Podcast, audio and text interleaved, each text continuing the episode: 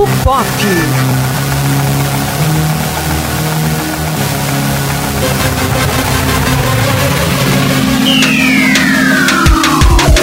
Olá, olá, ouvintes do Papo Pop, internautas aí sempre de olho, né? Sempre com os ouvidos abertos para o que a gente tem a dizer aqui nesse podcast. Meu nome é Antônio Neto e a gente chega aí com mais um Papo Pop. Estou aqui com meu queridíssimo Elton Bright, né? Olá pessoal, olá Antônio. Hoje ele tá de bom humor. Ah. E a gente vai falar sobre é, filmes com temática LGBT, né? Estamos aí no mês da visibilidade, né? Da, das temáticas LGBTs e a gente sabe que não é só nesse mês que a gente tem que, que lembrar dessas temáticas, dar voz a essas pessoas, mas o fato de que estamos no mês torna aí é, um assunto quente pra gente falar. Então hoje a gente vai bater um papinho sobre esses filmes, não é, Elton? Isso mesmo. E demais produções que de algum modo representaram todas as pessoas aí, LGBTs. Pois é, todas as formas de amor são bem-vindas no mundo, Sim. né?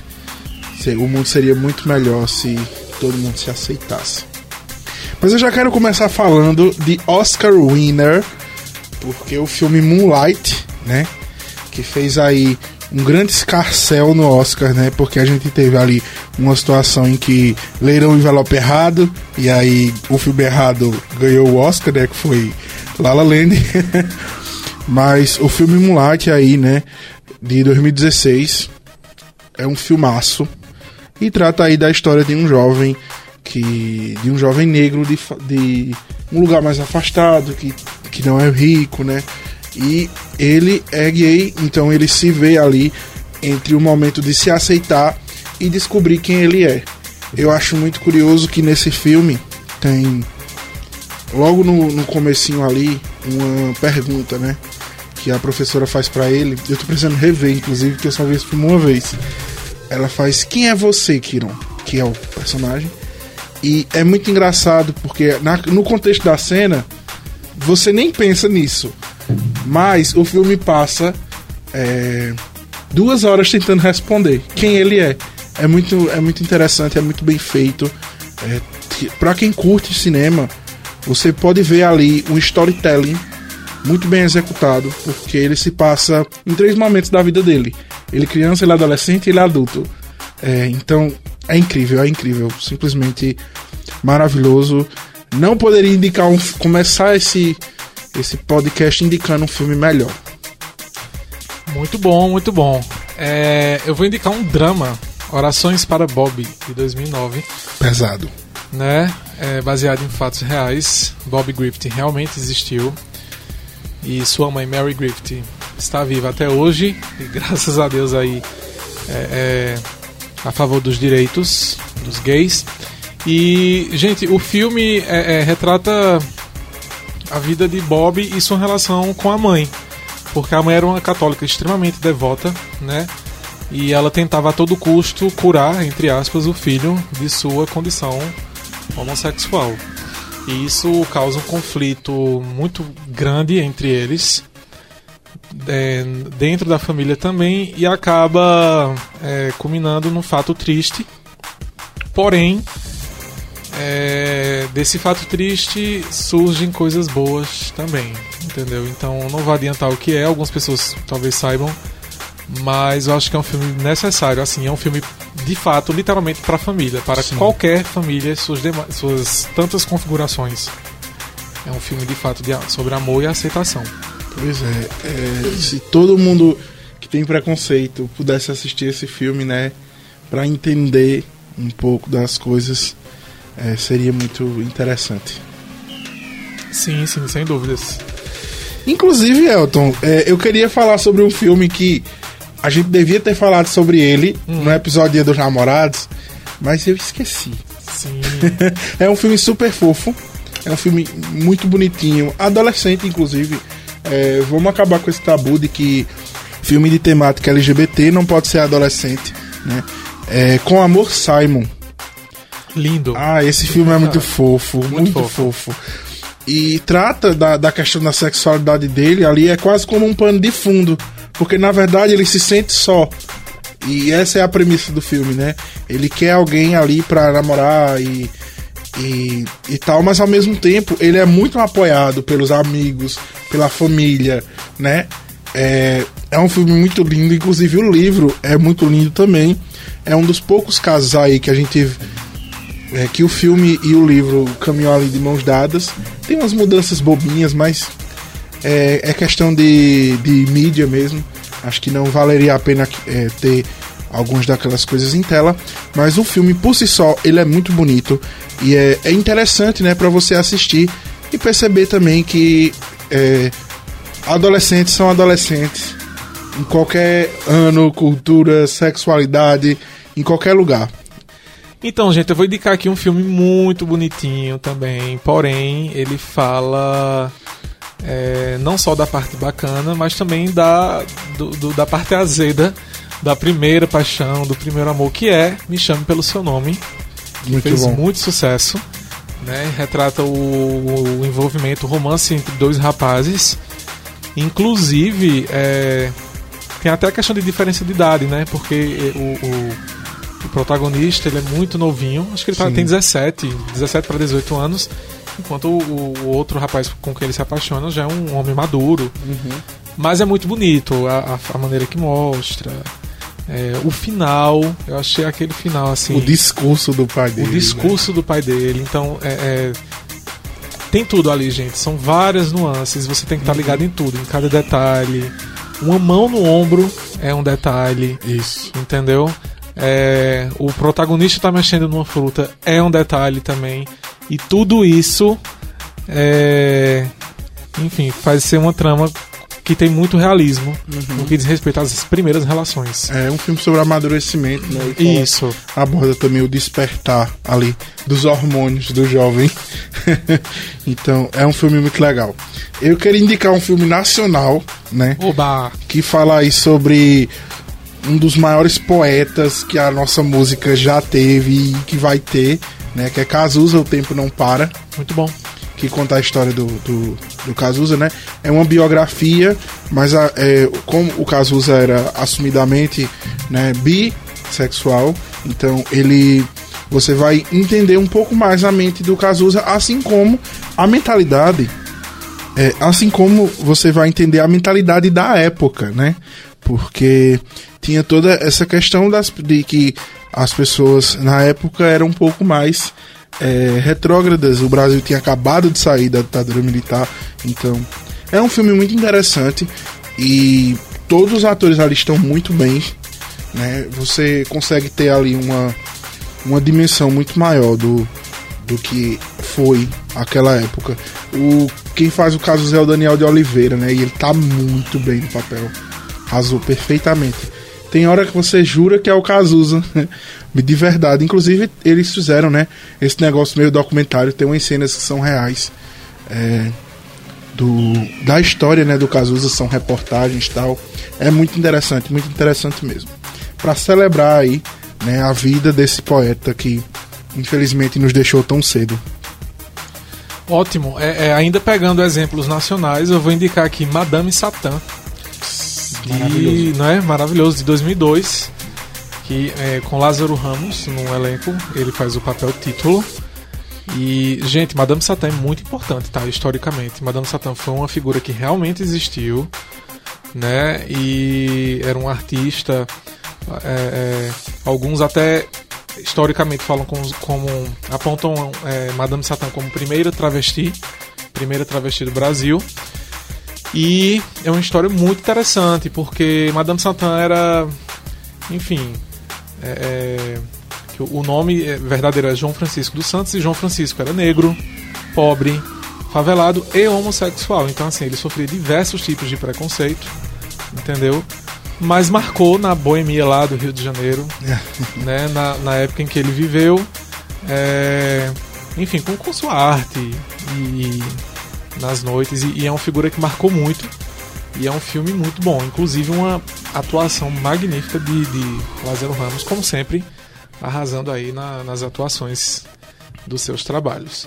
E claro, Antônio, não podemos deixar de fora, hoje eu quero votar sozinho, né? Sim. Filme, um dos filmes mais fofos dos últimos tempos. Com certeza, inclusive, é, assim como Madame Satã, né, ele aborda também outros tipos de preconceito, outras minorias que também acabam sendo excluídas da sociedade, né? Porque o, o jovem que se apaixona por um rapaz, ele é cego, então ele convive com diversos tipos de preconceito na, na sociedade. Então é muito curioso esse filme e também assim como é, me chame pelo seu nome faz essa conexão de primeiro amor, né? Só que a, é, no, no caso do Hoje Eu Quero Voltar Sozinho, é um amor mais juvenil, né? Juvenil. Mas é muito fofo aquele muito filme, fofo. meu Deus. é muito fofo, gente. Tem uma cena que, se você não assistiu, você tem que assistir, né? Que eles estão na bicicleta, que é a coisa mais linda do mundo, né? Linda. Eles sentindo o vento no rosto e, e a liberdade. E é um filme que fala muito sobre liberdade. Então acho que essa cena é muito característica. É simplesmente incrível. Mas eu queria falar também de, de um documentário, né? Que é o Laertice, Oh, legal. que fala sobre o, a, cartunita, a cartunista Laerte, né? Que é, ela assumiu sua, sua identidade após passar esse tempo inteiro se identificando, né? Quase 50 anos aí da vida como homem. Então é um filme muito, muito interessante, é um documentário, né? Fala muito sobre descoberta. E é muito engraçado que é um tema recorrente nos filmes de temática LGBT, né, Elton? É curioso. Sim, sim, com certeza. E aproveitando, lembrei de um filme aqui, Antônio, que marcou a década de 90, que é Para Wong Fu, Obrigado, Obrigada por Tudo, Julie Newmar. Nunca vi. É, é, é um filme que no elenco tem Patrick Swayze, Wesley Snipes e John... Ai, gente, eu não vou saber o, o sobrenome, mas é John Leguizamo. Enfim, é... Os três fazem um papel de drag queens. Elas chegam numa cidade, uma pacata cidade, sabe? São três drags amigas que chegam numa cidadezinha dos Estados Unidos e fazem um mau auê lá na cidade, sabe? Tipo, um auê do bem, assim. Elas meio que mexem com toda a rotina, entendeu? Que é muito conservadora, mas o filme trata tudo isso com muito bom humor. É uma comédia excelente. E assistam. Para Wong Fu, Obrigada por Tudo, Julie Newmar. É maravilhoso, um super divertido. Vou anotar a É sugestão. uma comédia. Ó, só ver Wesley Snipes e Patrick Swayze juntos como drags, assim, eles são perfeitos. Realmente, viu? Perfeitos no papel e, e também representa as drag, né? As drag queens. Uhum. E eu acho muito bacana o filme. É bem divertido. São também uma classe que é muito excluída até dentro do próprio movimento, né? Sim, sim. Então, é, para finalizar, eu queria indicar o filme aí que, que fez com que é, fez muito barulho quando ele foi lançado, né? Inclusive, ele atrapalhou até um pouco a carreira dos atores que participaram dele, para você ver o preconceito, né? Como ele é. Então, é, o segredo de Brokeback Mountain. né? Eu acho ele um pouco chato ali no meio da estrutura, ele se perde um pouco, mas eu acho um- um- uma obra interessante pra gente entender, né? Que existem vários tipos de descoberta, né? Uhum. O filme ele, ele celebra dois homens que ele conta a história de dois homens que se consideravam heterossexuais até ter a sua primeira experiência, né, homoafetiva. Então é um filme muito interessante e tem aí é, uma grande atuação, né, do nosso querido Heath Ledger, que teve sua carreira muito prejudicada por esse filme, porque quando ele foi fazer o Coringa, ninguém acreditou que ele entregaria a performance que ele entregou, simplesmente porque ele fez o segredo de Brokeback Mountain. Isso é uma ideia muito idiota que as pessoas tinham, né? E que infelizmente ajudou aí ele a se entregar mais à bebida e às drogas, né? Que ele já tinha esse problema é, de vício, mas é, vou indicar esse filme aqui para as pessoas é, assistirem e entenderem o mal que o preconceito delas faz ao mundo, né? É, que infelizmente é um preconceito, né, Antônio? Achar que filmes LGBT são promíscuos. Exato. Que é uma- um preconceito com a comunidade, como se, enfim, questões religiosas, sociais, que eu não vou entra- eh, nem entrar em mérito aqui, mas que tratam essa condição de vida como algo transgressor, pecaminoso e etc. E o mesmo se reflete nesses filmes, né? Mas, gente, só estamos tratando de condições de vida, né? Formas de viver, formas de amar, Uhum. sempre foi plural, continuará sendo. E, e, nós temos filmes que retratam isso muito bem. Eu vou indicar mais um, que é Garotos Não Choram, porque é, fala sobre Brandon Tina, que é um homem transexual. Então tem toda a descoberta dele como pessoa transgênero. E é bem pesado também o filme, que tem uns momentos bem tristes, sabe? Mas enfim, é, é uma discussão válida e Meninos Não Choram é uma boa pegada. Ah, e aproveitando a garota dinamarquesa. Sim, a garota dinamarquesa. Também, né? Tá aí pra falar sobre. E é muito bacana. Ah, eu lembrei de outro, Antônio. Que Pô, esse pode aqui falar, olha. Amizade. O microfone é seu. For Outman. Eu acredito que ainda esteja disponível na Netflix. Mas é um filme muito bacana de quatro amigos, quatro rapazes que são super amigos. E já na fase adulta, um deles se assume como um homossexual. E o filme é uma comédia maravilhosa, porque os outros três amigos, que bom que não o rejeitam de forma alguma, eles começam a tentar arrumar um namorado pro amigo recém-assumido. E o filme é muito divertido. E mostra que a amizade é amizade. Uhum. Ponto, sabe? E que homens podem sim ter amigos é, gays e etc. E é um filme muito, bem legal. E isso. traz isso com muita leveza. Que legal, isso não muda nada, né? Uma sim, amizade sim. não deveria mudar. É, eu adoro quando a gente tá assim, terminando e a gente lembra de um filme ou alguma coisa assim, porque ninguém acredita, Elton, quando, quando eu falo que esse podcast não é roteirizado. Sério? É, porque é, é, o pessoal diz que a gente é muito é, assim, desenvolto e tal. E que parece que é tudo roteirizado, mas não é, a gente só chega aqui, senta e conversa. Gente, a única coisa que é predita é o, o, tema. É. Antônio, o tema vai ser esse, o Antônio me diz qual vai ser o tema. Exato. A gente simplesmente vem e é do jeito que vocês estão ouvindo aí. É maravilhoso isso. Eu adoro o Papo Pop ser assim, gente. É bom. Pauta é bom por organização, mas assim do jeito que a gente faz é maravilhoso. Pois é, e claro que a gente, enfim, é, tem essa desenvoltura por propriedade do assunto, obviamente, mas é óbvio que alguns episódios, alguns assuntos de fato requerem uma pesquisa, Sim, uma apuração, né? Como a gente já teve alguns programas que já foram, é, enfim, tiveram um roteirozinho aí a seguir e informações a passar, né? Oficiais. Então tem toda essa questão. Ah, eu tô dizendo que eu tenho propriedade do assunto. Com essa eu me despeço. ah, Valeu, Elton, por valeu, mais um Papo Antônio, Pop. Nós estamos. Hoje maravilhoso. Nós estamos disponíveis no Spotify, no Apple Podcasts, no Heardiz e também através né, do portal do Sistema Jornal do Comércio, em 10 interiorcombr Até a próxima semana, pessoal. Falou, gente. Até mais.